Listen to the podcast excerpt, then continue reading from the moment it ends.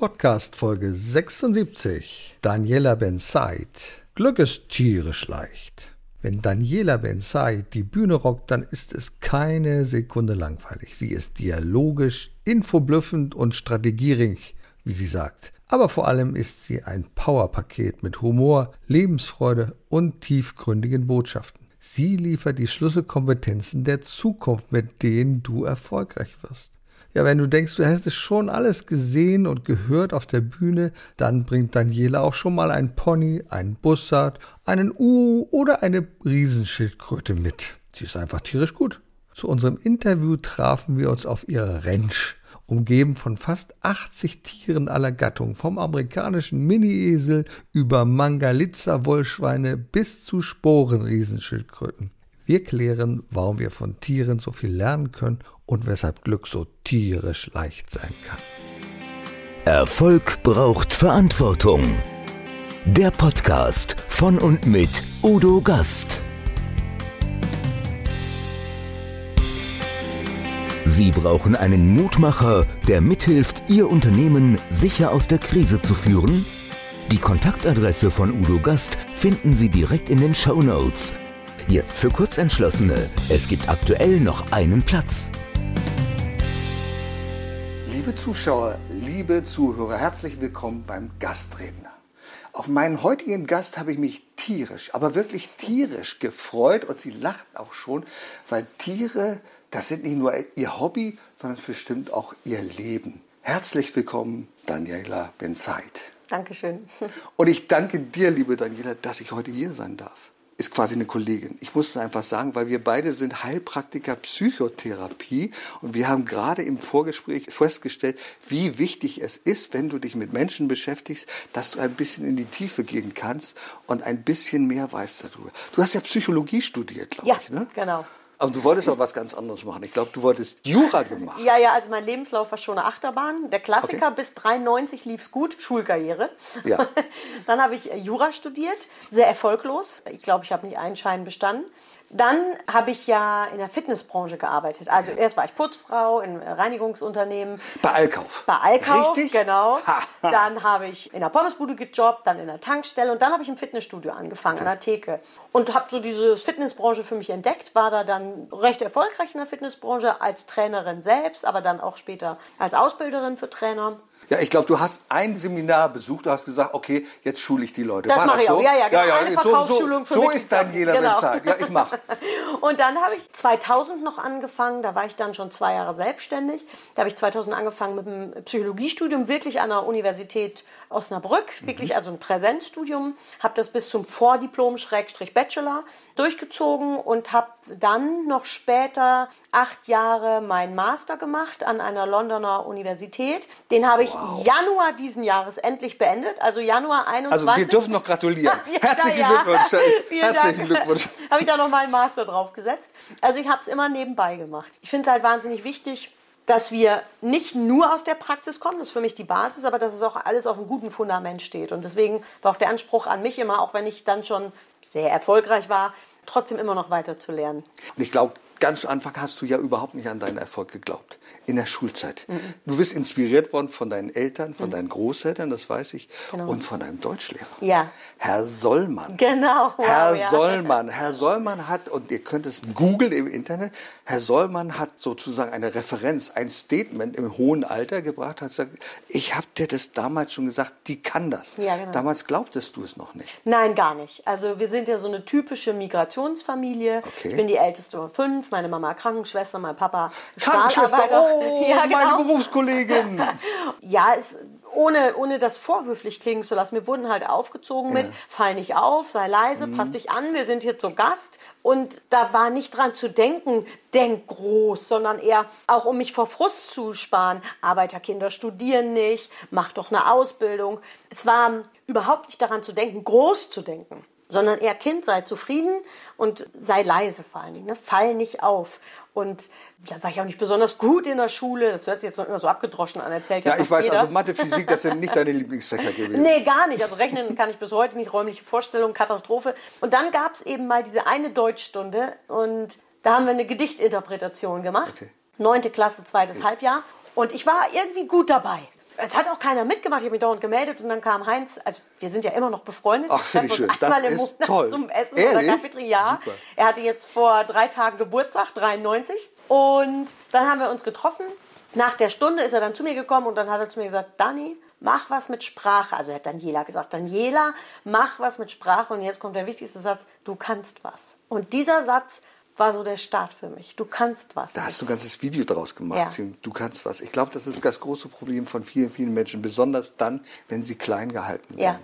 Und im Moment haben wir ja eine wirklich fürchterliche Situation, Ja. in der Kinder alleine sind, Ja. manchmal auf sich gestellt, in denen ihnen keiner sagen kann, du kannst das, mach was da Genau. draus, sondern sie sitzen vor dem Bildschirm, sind hoffnungslos überfordert, Mama ist genervt, weil die im Homeoffice ist und sagt, nee Kind, ich kann jetzt nicht. Das ist doch eine Situation, die ist fürchterlich für Kinder. Ja, ich glaube, die soziale Pandemie wird uns noch viele, viele Jahrzehnte beschäftigen. Ich bin froh, dass ich kein Kind bin. Und auch für uns Älteren ist es ja schon schwer. Also die Kinder haben schon ganz schön was zu tragen. Ja. Wir kommen nachher nochmal drauf zurück. Du setzt dich ja sehr für Kinder ein. Ja. Das ist ja etwas, was du machst. Aber du bist auch, wenn ich das mal im tierischen Bild spreche, ein verrücktes Huhn. Ne? Es gibt Menschen, die das sagen, ja. Also ich würde das so sagen, weil es fing schon damit an. Also ich kann mich erinnern, nicht selbst, aber ich habe es natürlich recherchiert, deine Marketingaktion in Osnabrück an der Ampel. Ja. Kannst du mal erzählen, was du da gemacht hast? Ja, also ich musste ja, ich habe mich ja am 01.01.98 selbstständig gemacht mit 15 Quadratmeter im Keller meiner Eltern und irgendwie musste ich ja nun einen Kunden bekommen. Und Ja. vor dem klassischen Verkauf hatte ich Angst, ich hatte Angst vor Ablehnung, war immer schon relativ kreativ. Und habe dann eben gedacht, okay, dann habe ich mir Visitenkarten selbst ausgeprickelt mit so einem Inkjet-Drucker. Super, dann habe ich mir eine genauso Mütze hab ich auch Kopf- angefangen. Mütze auf den Kopf gesetzt, mit dem Edding meinen Namen draufgeschrieben, weil für Merchandising-Produkte war noch kein Geld da. Dann habe ich Kaffee und Kakao in so diese silbernen Pump-Thermoskannen getan. Okay, ja. Mhm. Habe dann Pappbecher genommen, habe meinen Namen draufgeschrieben und immer wenn die Ampel auf Rot war, habe ich an der Scheibe geklopft und wenn dann die Scheibe runterging, habe ich gesagt, guten Tag, möchten Sie gerne Kaffee oder Kakao von der Firma Benseit Motivationscoaching, so hieß ich damals noch. Und meistens war dann wieder grün und sie sind abgehauen. Aber viele haben mich halt auch in Erinnerung behalten, weil sie sagen, Benseit, wie, wie kann man denn so Marketing für eine Motivationsfirma machen? Ich habe gesagt, ja, ich muss doch irgendwie bekannt werden. Also modern würde man das ja Guerilla-Marketing Ja, nennen. ich hab Guerilla-Marketing Ne? gemacht Guerilla-Marketing gemacht. Das wunder- Und du sagst dir auch heute noch, also das ist einer deiner Themen, du musst anders sein. Ja. Du hast so viele Leute, die verkaufen Webseiten, so. Ja. Und er sagt, ja, guck dir meine Webseiten, guck dir meine Webseiten an. Es gibt so viele Coaches, Trainer, es gibt so viele aus Genau. dem gleichen Bereich. Aber du musst anders sein. Ja, unbedingt. Oder du stirbst, sagst du. Be different or die. Be different genau. or die. Richtig. Sag mal so aus der Praxis für die eine oder andere Berufsgruppe, was kann man machen? Was hast du denn gemacht mit deinem Unternehmen und wie hast du andere dazu gebracht, was anderes zu machen? Also wichtig ist erstmal, dass wir an erster Stelle uns darüber im Klaren sind, dass Wissen nicht interessiert. Weil Wissen bekomme ich doch heute überall. Ich google, ich gucke mir ein Tutorial an. Wissen will kein Mensch. Die Menschen wollen Personality. Das ist das Erste. Das Zweite, nimm dich selbst nicht so wichtig, vor allem deine Ja. Dienstleistung Ja, nicht. Schraub dein. Ego Mhm. komplett zurück, denk an den Kunden. Und das ist dann das, wie Kundenverblüffung entsteht. Welche Probleme hat dein Kunde? Welche Probleme hat der Kunde deiner Kunde? Und wie kannst du sie lösen? Mhm. Oder google www.kuriose-feiertage.de. Ich habe es jetzt heute Morgen versäumt. Was ist heute für ein besonderer Tag? Wenn Oh. jetzt heute zum Beispiel Kuriose-Feiertage. Ja, wenn jetzt heute zum Beispiel Tag des Toilettenpapiers wäre Ja. und ich will dich akquirieren, dann hätte ich hier vielleicht eine Rolle Toilettenpapier auf den Tisch gestellt. Du hättest gesagt, was ist das denn? Hätte ich gesagt, wussten Sie es noch nicht? Heute ist Tag des Toilettenpapiers. Und wissen Sie, wie Sie auch Ihre Gedanken sauber kriegen? Sprechen Sie mit mir. Das wird der nicht mehr vergessen. Da gibst du mir ein Stichwort. genau das haben wir gemacht. Ich habe ja ein Unternehmen, das beschäftigt sich mit Verpflegungsautomaten. Und was haben die Leute in der Pandemie vermisst? Warum waren die Regale leer? Klopapier. Klopapier. Was haben wir gemacht? Wir haben uns Klopapier besorgt, Mhm. haben das einzeln eingepackt, Smiley-Aufkleber drauf, für das kleine Malheur zwischendurch, in Sehr Automaten gut. reingetan. Die Leute haben gelacht und Gut. haben über uns gesprochen. Großartig. Das Genau war nicht das der ist. Umsatzbringer. Das wissen Son- wir ja gar nicht. Das war so, dass ein örtlicher Edeka-Händler das Klopapier bei uns bestellt hat. Genau. Das gab es nicht mehr. Genau. Und ich glaube, das sind die Themen. Ne? Ja, und vor allem, da würde ich am liebsten korrigierend eingreifen. Wir wissen nicht, ob es ein Umsatzbringer war. Ja, denn Image recht, lässt klar. sich nicht Genau, rechnen. genau. Und wenn ich heute auf den Bühnen bin und die Leute kommen und sagen, Frau Benzeit, ich weiß noch, wie Sie damals an der Ampel standen, dann hat es mir doch Cool. Umsatz gebracht. Ja, natürlich. Weil welche Marketingaktion, die dich nur Geist kostet, lässt dich so lange bei den Menschen im Kopf bleiben. Das ist irre, weil manchmal ist der Kunde ja noch nicht bereit. Genau, noch. In einem Jahr Kann's sagt ganz er, anders da war sein. doch diese Verrückte, die war an der Ampel. Mit dem Klopapier. Die Oder die an der Ampel, Ne? genau. So, und dann So, kommt auf die zu. Richtig. Ja. Ja. Ich glaube, es geht ja heutzutage gar nicht mehr nur um den Kunden. Es geht ja nicht mehr nur darum, merkwürdig aufzutreten den Kunden gegenüber, sondern auch den Mitarbeitern gegenüber. Absolut, das ist Mitarbeiterverblüffung, ja. Das gleiche Mitarbeiterverblüffung. Wie funktioniert das denn? Wie verblüffst du denn Gen Mitarbeiter? Genau wie meine Kunden, weil in meinem Kopf ist, ich habe keine Mitarbeitenden, sondern ich habe Kunden. Und auch meine Mitarbeitenden sind meine Kunden. Das bedeutet, die Merchandising-Produkte, die ich mir für meine Endkunden überlege, überlege ich mir auch genauso für meine Mitarbeiter. Wenn die also in Urlaub fahren, kann ich doch eine kleine Packung Sonnencreme hinlegen und irgendwie charmant draufschreiben, verbrenne nicht das Popöchen und komm gesund wieder. Ich kann auf jeden Überweisungsträger, wenn ich die Gehälter überweise, kann ich das Wort Danke draufschreiben lassen. Ich kann übers Intranet jeden Montag machen wir einen kleinen E-Mail-Impuls oder so einen Videoimpuls, wo die von mir ein Zitat bekommen, einfach eine schöne Botschaft. Also ich kann meine Mitarbeitenden ja genauso oder noch besser behandeln wie meine Kunden. Denn es gibt doch eine Kette. Ich als Unternehmerin bin glücklich, wenn meine Kunden glücklich sind, weil dann läuft das Geld rein. Meine Kunden sind glücklich, wenn sie von meinen Mitarbeitenden gut behandelt werden. Also ist doch meine Aufgabe, meine Mitarbeitenden glücklich zu machen, weil die machen die Kunden glücklich. Und wenn die Kunden glücklich sind, ist der Unternehmer, die Unternehmerin glücklich. Also es ist ja eine Kette. Weißt du, das Verrückte ist ja, also gerade in kleineren, in Familienunternehmen funktioniert das wunderbar. Hier zum Beispiel bei Herrn Albert Dabo, den ich ja kenne, der geht ja jeden Morgen, jeden Morgen um sieben, ich weiß nicht, ob er es immer noch macht, geht er ins Unternehmen, er kennt fast jeden Mitarbeiter mit Namen und sogar die Geburtstage. Also der langjährige Mitarbeiter, die kennt er. Das ist irre. Aber in großen Konzernen gibt es das nicht mehr. Und dann höre ich immer so eine Sprüche, wo die Leute sagen, wenn man die aus der Konzernetage fragt, was ist für sich das Wichtigste? Das Wichtigste sind unsere Kunden. Und ich sage, du hast doch nie mit einem Kunden zu tun. genau. Du hast doch nur mit Mitarbeitern zu Genau. tun. Der Mitarbeiter hat mit dem Kunden zu tun. Ja, und man darf ja nicht vergessen, wenn ich so groß bin, das sind ja auch Ja. Ausreden, Ausreden, mit denen ich immer zu tun habe. Die Ja. einen sagen, dafür sind wir zu klein, die anderen sagen, dafür bin ich zu groß. Das sage ich, stimmt doch gar nicht. Wenn du groß bist, hast du Bereichsleiter, Abteilungsleiter. Dann erzieh die doch, coache sie doch dahin, dass die das für dich umsetzen.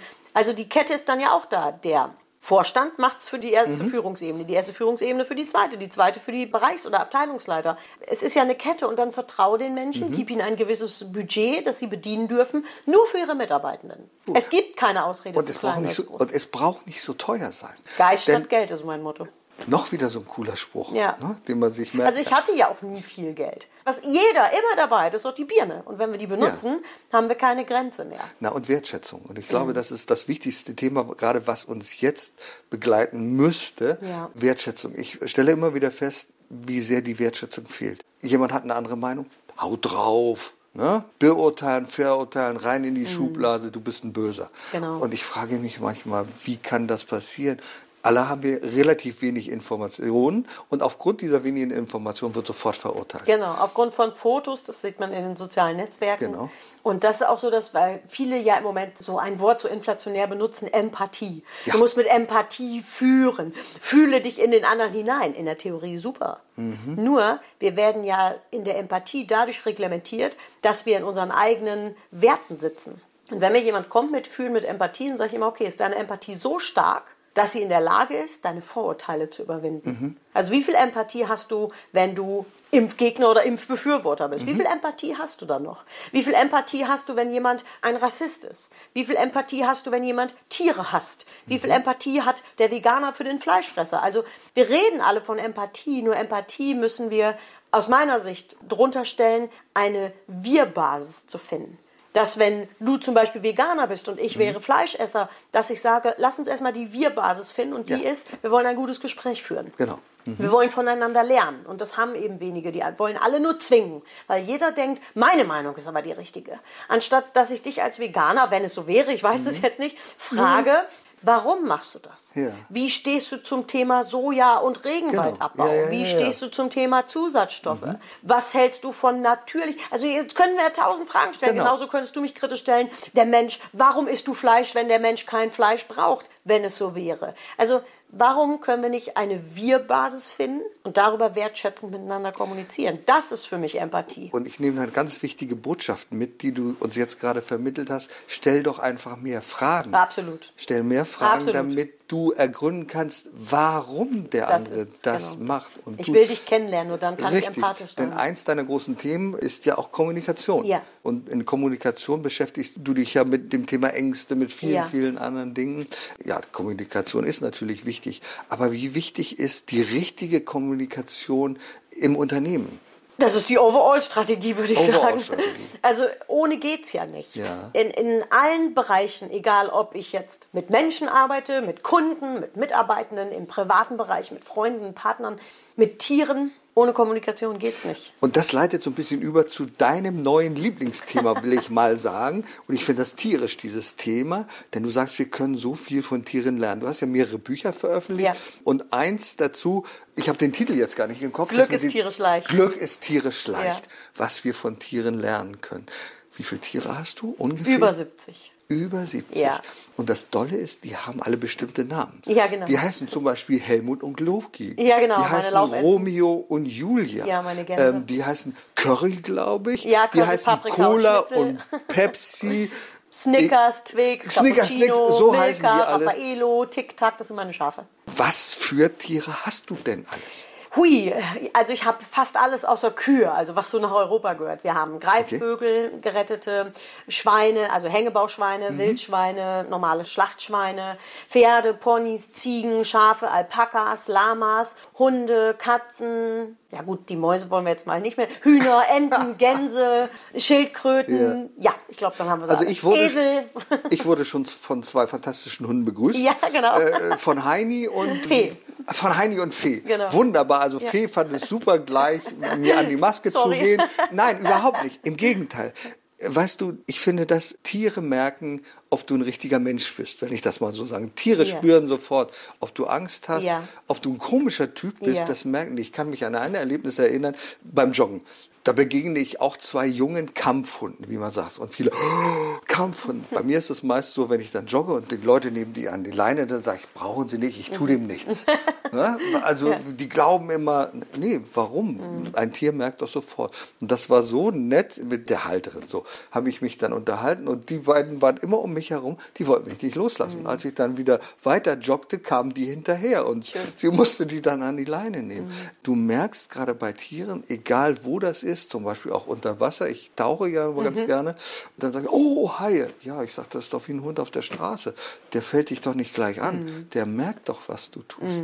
Du hast ein wunderbares Beispiel vom Esel beispielsweise. Ja. Was kann man von einem Esel lernen? Also der Esel ist ja ehrlicherweise mein größtes Vorbild. Okay. Warum? Der Esel wird ja erstens immer als stur betitelt. Er ist Ja. nicht stur, er ist meinungsstabil und resistent gegen die Motivationstheorien. Er lässt sich weder verführen noch vergewaltigen. Also weder die Mohrrübe noch die Schläge funktionieren. Warum? Er hat eine intrinsische Motivation. Das heißt, er prüft jeden seiner Schritte, passt der für mich? Und bin ich sicher? Das macht ein Esel langsam. Langsamer als ein Pferd. Aber er kommt überall hin. Wo ein Pferd vielleicht aus Angst scheut, weil es sich hat locken lassen, um dann festzustellen, das ist gar nicht das Richtige für mich. Ein Esel kommt überall hin, wo er hin will. Und meine Omi hat immer zu mir gesagt, die Pferde der Hoffnung galoppieren und der Esel der Erfahrung schreitet langsam. Ja, Wow. das ist im Leben wohl. Wow, ist das und, gut. und der Esel erreicht sein Ziel in kleinen Schritten. Und ich habe ja auch immer sehr untypisches Marketing gemacht. Ich bin Mhm. sehr untypisch gewachsen. Ich bin halt immer die kleinen Schritte gegangen. Zum Beispiel, als ich angefangen habe als Speaker, wollte mich Speakers Excellence, also die Agentur überhaupt, wollte mich erst nicht haben, weil ich war zu billig im Tagessatz. Also es ist immer noch meine Agentur seit, ich glaube, mittlerweile, ja, seit 15 Jahren. Und heute sind wir so im so guten Kontakt und die Geschichte von mir wird immer erzählt, weil ich immer in kleinen Schritten ein bisschen größer geworden bin. Ich habe immer geguckt, was geht, was geht, was geht, um dann eben zum Beispiel, wenn man jetzt mal diesen monetären Faktor als Erfolgsgrad haben möchte, um dann heute so weit zu kommen, wie ich gekommen bin. Es sind immer die kleinen Schritte und das können wir vom Esel lernen. Und ein Esel zweifelt sich nicht an. Also wenn ein Esel spürt, dass du ihn nicht magst, dann würde der nicht sagen, ah, der mag mich nicht, muss ich was ändern, sondern ein Esel wird immer sagen, wenn du mich nicht magst, darfst du noch gerne ein bisschen an dir arbeiten. und das finde ich einfach großartig. Dann hast du ein weiteres tolles Beispiel. Das passt sogar zu Speakers Excellence oder zu dem, wie sich manche Speaker auf der Bühne fühlen, nämlich der Unterschied zwischen Hund und Katze. Das finde ich total toll. Ja, jeder Hunde- und Katzenbesitzer wird es verstehen. Also ein Hund hat im Kopf diese Gedanken wie, sie füttern mich, sie lieben mich, sie kümmern sich um mich, sie sind Götter. Ja. Eine Katze ist da ein bisschen anders. Eine Katze denkt, die füttern mich, die lieben mich, die kümmern sich um mich, ich muss ein Gott sein. Und eine Katze liegt auch nie faul rum, die verschönert den Raum. Wow. Ja. Und du hast gesagt, irgendwann mal, also wenn du ein Tier sein würdest, dann würdest du gerne eine Raupe sein. Ja, ja, ja. Ja, das fand ich so bemerkenswert. Vor allen Dingen, du hast ja Sprüche auf der Bühne, die führen zum herzlichen Lachen. Und das mit der Raupe fand ich auch so toll. Ja, Vielleicht fressen, kannst du das- fressen, fressen, Ja. schlafen, zack, Schönheit. Das würde mir gefallen. Bei mir klappt das mit dem Fressen in Anführungsstrichen auch sehr gut, nur mit dem Schlafen und dann zack, Schönheit. Das äh, hat noch nicht so funktioniert. Ich muss dann joggen und Sport machen und Ich glaube, du hast ja ein wahnsinniges Tagespensum, oder? Kann man das so andere sagen? sagen das immer. Ich empfinde das nicht so. Okay. Ich, ich empfinde es als alles passend Okay. für mich. Ich stehe gerne früh auf. Zum Beispiel heute ist eine Mitarbeiterin krank.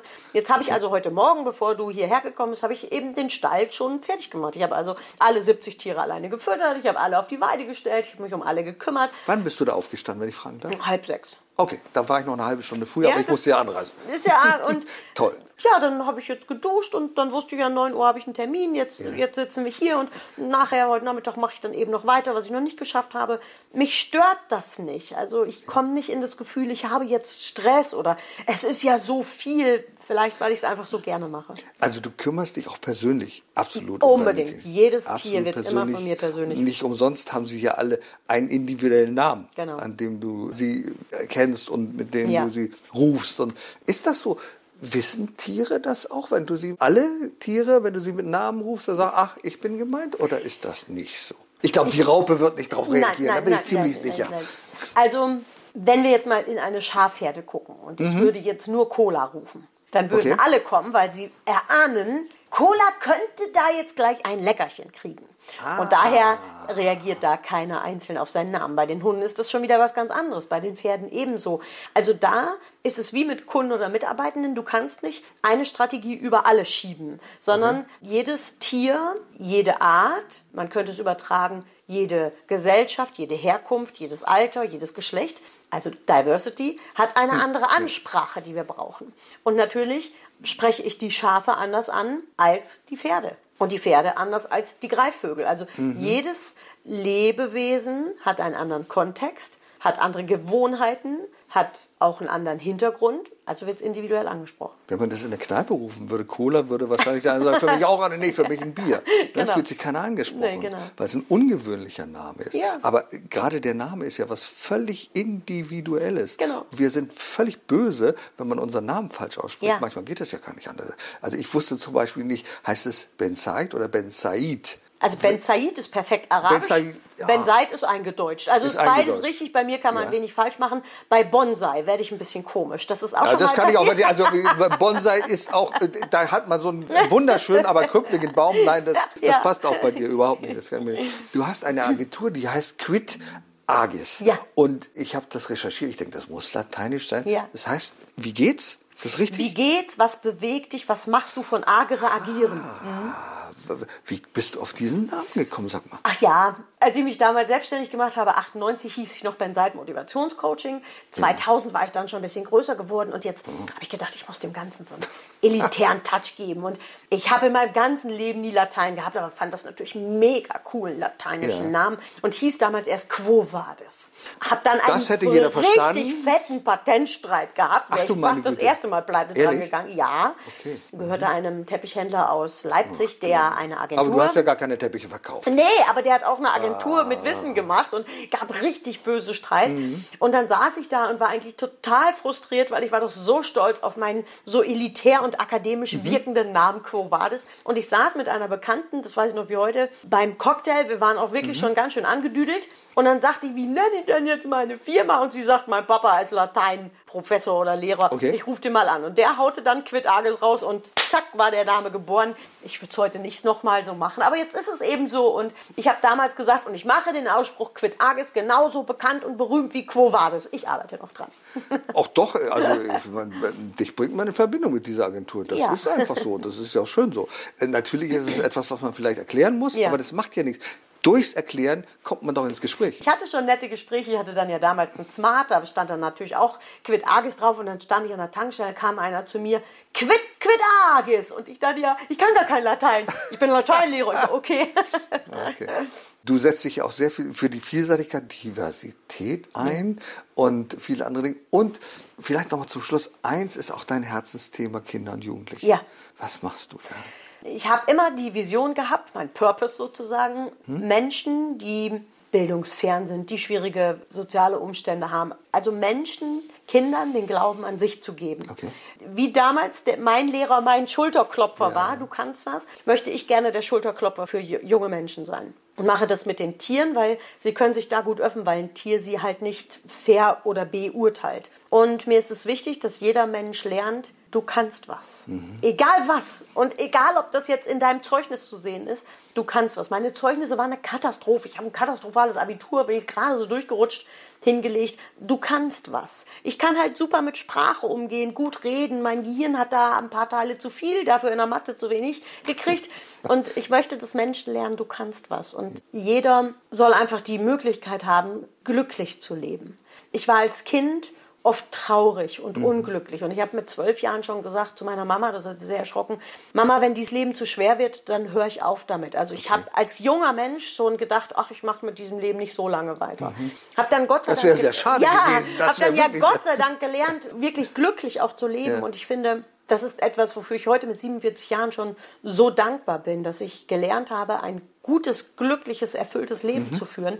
Und ich möchte, dass das viele, viele, viele Menschen auf dieser Welt haben. Ich möchte, dass die strahlen lernen, so wie ich es gelernt habe durch meinen Deutschlehrer. Dann hast du gleichzeitig schon deine Vision mit uns geteilt, ja. um die es dir geht. Gibt es Zukunftspläne, auf die wir uns freuen dürfen? Ich vermute mal, du bist eher jemand, der auch die Chancen nutzt am Wegesrand. Da passiert was, sagt, na, okay, das könnte ich mal machen genau. und tun. Oder gibt es etwas ganz konkret, was du sagst, ja, das habe ich noch mal groß vor. Das also, dürfte für mich erwarten erwarten. Da bin ich vielleicht anders als die meisten okay. Speaker meiner Branche. Für mich gibt es nicht höher, schneller, weiter. Ich, ich steige aus aus diesem Rad, ich mache da nicht mit. Ich bin mit dem, was ich habe, extrem glücklich. Das möchte ich halten. Dafür brauche ich einen gewissen Umsatz. Den mache ich mit Themen. Ich habe jetzt für nächstes Jahr habe ich mir die Speaker-Punk-Reden aufgeschrieben. Also ich mache jetzt Speaker-Punk. Was ist das denn? Jetzt plaudere ich aus Naja, also, also gut, gut. Es kotzt, nee, wir können das verschlüsseln dann. Nein, es kotzt mich an, von allen Speakern das Gleiche zu hören. Lächeln, sei positiv. Oh, ich kann Mindset, nicht mehr Mindset hören. ist ganz wichtig. Ja, Mindset ist ganz wichtig. Masterclass, ich kann das alles nicht mehr hören. Es geht mir so fürchterlich auf den Geist. Ich Och, drehe durch. Schön. Und ich habe mir jetzt überlegt, ich habe gestern das erste Mal einen Speaker-Punk-Vortrag gehalten. Ich war früher Punkerin, wirklich mit blauen Haaren. Ich habe rumgelungert. Ich war ein richtiger Punk. Gibt es da noch Fotos? Oh ja, und die werden nicht veröffentlicht. Oh, schade. Und dann habe ich mir überlegt, ich mache Speaker-Punk. Ich werde also auch ein bisschen punkig, rockig in Anführungsstrichen auf die Bühnen gehen und arbeite nur noch mit Antithesen. Das heißt, gestern habe ich einen Vortrag gemacht, der hieß Leadership hat keine Zukunft. Da fallen schon mal alle um. Dann Empathie wird überbewertet. Da spreche ich genau über diese Themen.